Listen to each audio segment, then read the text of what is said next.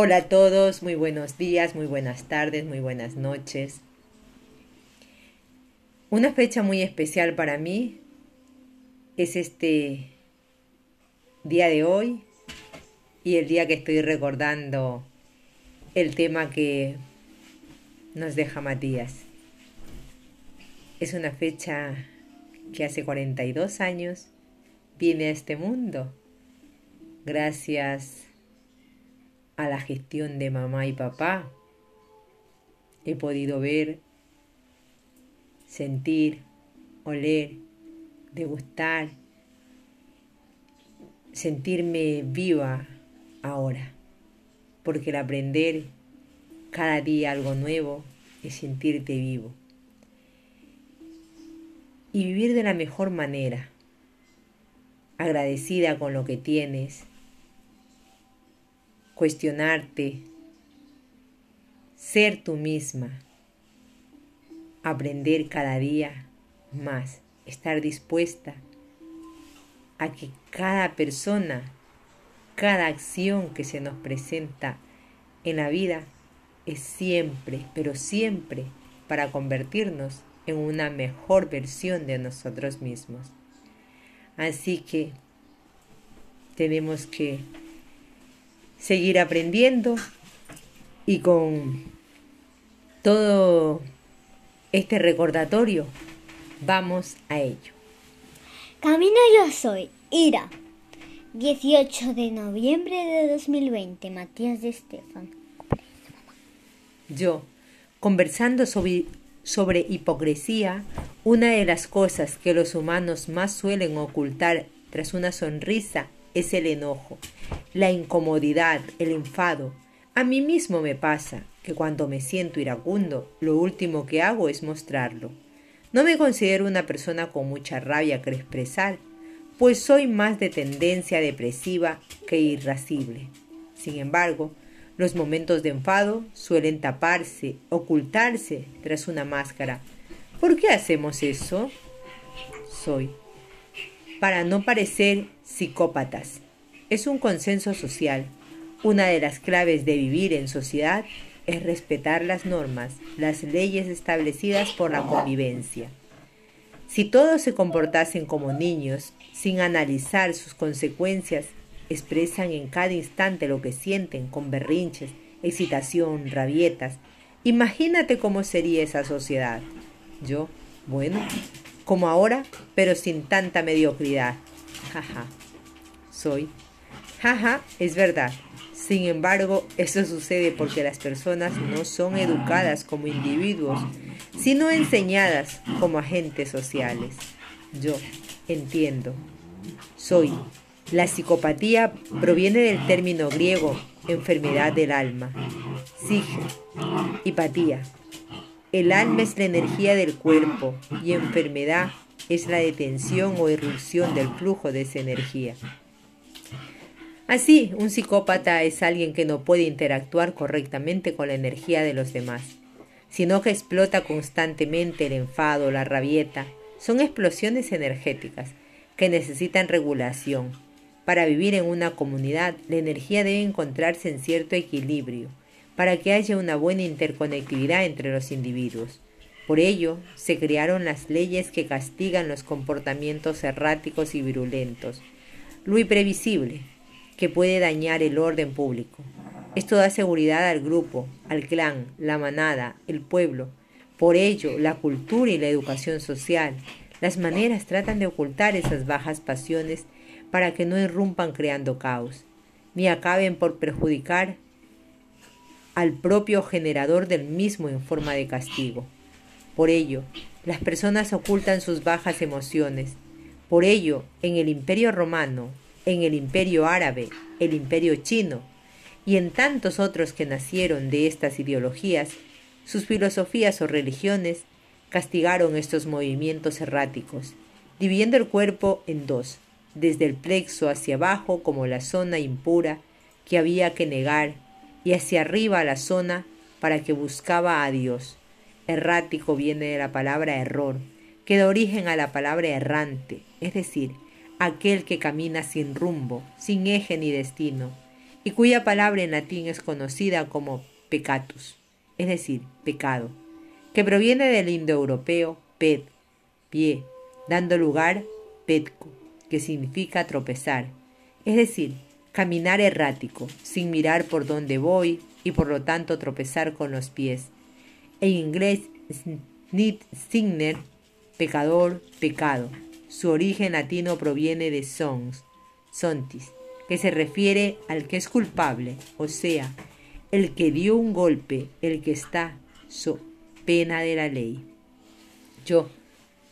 Yo. Erar es humano. Somos pecadores. Es la forma en que aprendemos mediante, mediante la prueba y error. Soy, pero culturalmente el error es castigado como una suerte de educación a la fuerza para una convivencia pacífica y armónica. Imagínate, colócate a ti mismo en el siglo III, hacia el año 300 después de Cristo. Los imperios crecen. Roma es tan grande que no le queda otra que dividir su poder en dos, Oriente y Occidente. Las provincias se extienden desde Persia hasta Portugal, desde Inglaterra hasta Libia. Muchas provincias, muchas culturas y lenguas, muchos dioses. Es complicado hacer que todos sigan las leyes, las normas romanas. Así la iglesia es una gran solución. Todos los errores, robos, asesinatos, todo lo que la ley romana solía castigar, no daba abasto para controlar una población tan diversa. La implementación del cristianismo era la única solución. Quien impone la ley ahora es Dios, no al César. Dios puede ver todo más allá de la ley romana, y Dios castiga a todos aquellos que no cumplan sus diez mandamientos. Él sabe si estás pecando, pues lo ve todo con su gran ojo. Así todo lo impuro y errático pasa a ser castigado. Se elimina la idea de la reencarnación para asegurarse que no hay segundas oportunidades y que es hora o nunca, es el cielo o el infierno, la peor cárcel de todas, pues no hay forma de escaparse. Yo, claro, es el mejor sistema de orden social en un pueblo sin educación, el miedo a los propios deseos. Soy, los deseos son la mayor fuente de energía vital. El deseo es el fuego de vida que nos lleva a despertar la voluntad de hacer, de lograr, la búsqueda del orden social. En lugar de educar, a guiar ese fuego, dedico todo su esfuerzo en apagarlo. Pero el fuego vital, que yace en los genitales, es como el ave fénix. Cuando lo apagas y se hace cenizas, vuelve a encenderse, resurgiendo con mayor fuerza, y cada vez que quieras eliminarlo, solo lo haces más fuerte. Yo provocando un incendio. Soy ira. Yo, ¿qué es la ira? Soy. Ira proviene del término indoeuropeo eis, que significa pasión, haciendo referencia a un movimiento rápido y brusco, como el flamear irregular del fuego que desprende chispas. Para los antiguos el fuego era sagrado, pues daba luz en las noches, cocinaba los alimentos, daba calor en invierno. Era lo divino hecho materia, algo que no podía poseerse en las manos, un espíritu libre capaz de dar vida o quitarla, resumiéndolo todo a polvo. Por ello, el fuego era considerado sagrado, volviéndose un sinónimo. Fuego proviene de la palabra griega piros, como en pirotecnia o pirómano. Un fuego sagrado es una pira y un fuego incontrolable es un pirado, palabra que en español alude a alguien loco que ha perdido el juicio. La pasión, el deseo, cuando se convierten en un arte sacral, en que la sexualidad y las emociones se utilizan como fundamentos de la química y de la psicología para interactuar con la creación, son un fuego eterno y sagrado que enciende al espíritu en la materia. Pero si ese fuego se apaga una y otra vez, tratando de controlarlo, el mismo buscará la forma de escaparse, como una olla a presión, explotando por los lados en un fuego irascible, es decir, que se mueve bruscamente. La palabra eis dio origen a la palabra griega hieros, que precisamente se refiere a esa cualidad del fuego, a lo sagrado. Y Eros dio origen a las palabras jerarquía y Eros, arge, poder sagrado y jeroglífico, y Eros, glifos, grabado sagrado. Yo. Acabas de convertir a la ira en algo sagrado. Nos estás haciendo ver la luz en todas las sombras, claramente. Soy como debe ser. En inglés ira, anger, proviene del indoeuropeo ag, significado comprimido, apretado, reprimido. La ira es el fuego que has reprimido, es el poder que has ocultado o te han forzado a ocultar. La ira nace de la falta de poder, es decir, de la impotencia. Los hombres son, son más propensos a la ira debido a la testosterona. La hormona masculina genera mucho fuego interior focalizado en un solo punto y un único objetivo, reproducirse.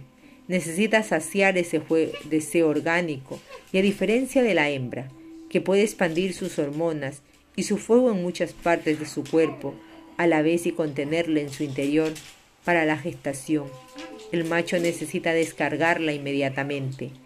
Es una cuestión orgánica. Así, el fuego del macho es más brusco y veloz, más rápido, y se consume mucho más fácilmente por ello. Es más incontrolable. Un hombre que aprende a dirigir, dirigir este fuego es más propenso a la iluminación, pues la energía sensual en el hombre se regenera cada instante, lo cual sostiene el foco en la iluminación. Una mujer encuentra la iluminación en la manifestación, en la expansión, en la vida de todo lo que le rodea, en el sentirse parte de la creación. Por ello, la divinidad masculina está en el sol, y la femenina está en las aguas y la tierra. Yo. Entonces la ira es esa energía de poder creador que no es canalizado con armonía y amor, sino reprimido.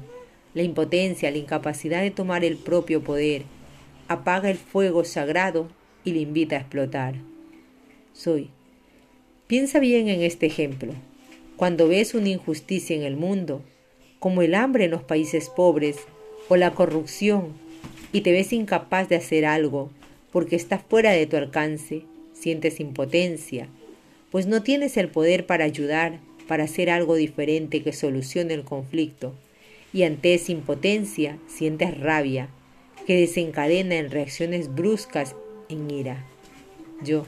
El problema, pues, no es la ira, y la misma no es sinónimo de odio, sino sinónimo y producto de la impotencia, haber perdido el poder de manifestación, de decisión, de acción, de la sacralidad. Soy el chakra de la sexualidad, de la emoción, de la manifestación, los dos centros de poder que yacen en tus glándulas genitales y adrenales. Están sostenidos por un hueso en la columna vertebral que llamáis sacro, hiero o estón, o hueso grande, hizo que el adjetivo grande y sagrado se combinasen para que los traductores acabasen por reconocer la sacralidad del punto donde la energía vital es creada. Hiero significa indiferentemente tanto sagrado como grande. Yo. Entonces el uso de esta parte del cuerpo es fundamental. La ira, pues, es el ave fénix que intenta liberarse de la jaula en que la moralidad la ha encerrado para que la serpiente emplumada se eleve. Debe encontrar suavidad, fluidez, respeto, manifestación. Tenemos miedo a nuestras bajas pasiones, porque desde hace milenios se nos ha querido controlar a partir de ellas. Se nos ha prohibido hablar de las partes bajas, denigrándolas, negándolas, desconectándonos de su poder creador. Por ello, cuando se nos dice que hay que dejar fluir nuestra energía inferior, se suele pensar en libertinaje, como si nada importase. Nos han enseñado que es malo y hablar de ello hace parecer que lo único que buscamos es el descontrol. Soy. Cuando la verdad es que lo que se intenta es permitir que justamente recuperemos nuestro propio control. No puedes encerrar al fuego en una caja, porque se agotará, ahogará, matando la fuerza de tu espíritu. Pero puedes cuidar y regular el fuego, alimentándolo con leña, cuidándolo en un altar u hoguera, para que con amor, respeto y contemplación, el mismo por descuido no acabe quemando la casa, el bosque y todos los pueblos a su alrededor. Yo, debemos aprender a nutrir el fuego, no darle la libertad de quemar el bosque, sino de darle la posibilidad de ser esa luz que nutre, ilumina, calienta, forja las herramientas, alimenta. Soy. Así que la próxima vez que sientas rabia e ira, pregúntate, ¿en qué eres impotente? Descubre la falla, descubre dónde no puedes actuar y te sientes atado de pies y manos. Y no aplaques la ira, no la reprimas ni la, trata, ni la trates de ocultar o eliminar por no ser espiritual o equilibrado, sino por el contrario, busca en ella las migajas que te llevarán al origen de la misma, a la pira donde se encuentra tu falta de poder, y desde allí busca las maneras de poner manos a la obra, paso a paso, con cuidado, con respeto, transformarás la ira en creación, pues el universo nació de una gran explosión y el cosmos surgió de ese fuego forjando la vida, que contemplas las estrellas con fascinación. Yo, yo, deseo, pues yo soy creador, yo soy fuego y vida en acción. Bueno, pues... Este, este tema con nos despedimos y yo sigo disfrutando y aprendiendo porque para mí todos los días y cada segundo son un regalo. A disfrutar se ha dicho. A disfrutar. Namaste. Namaste. Adiós.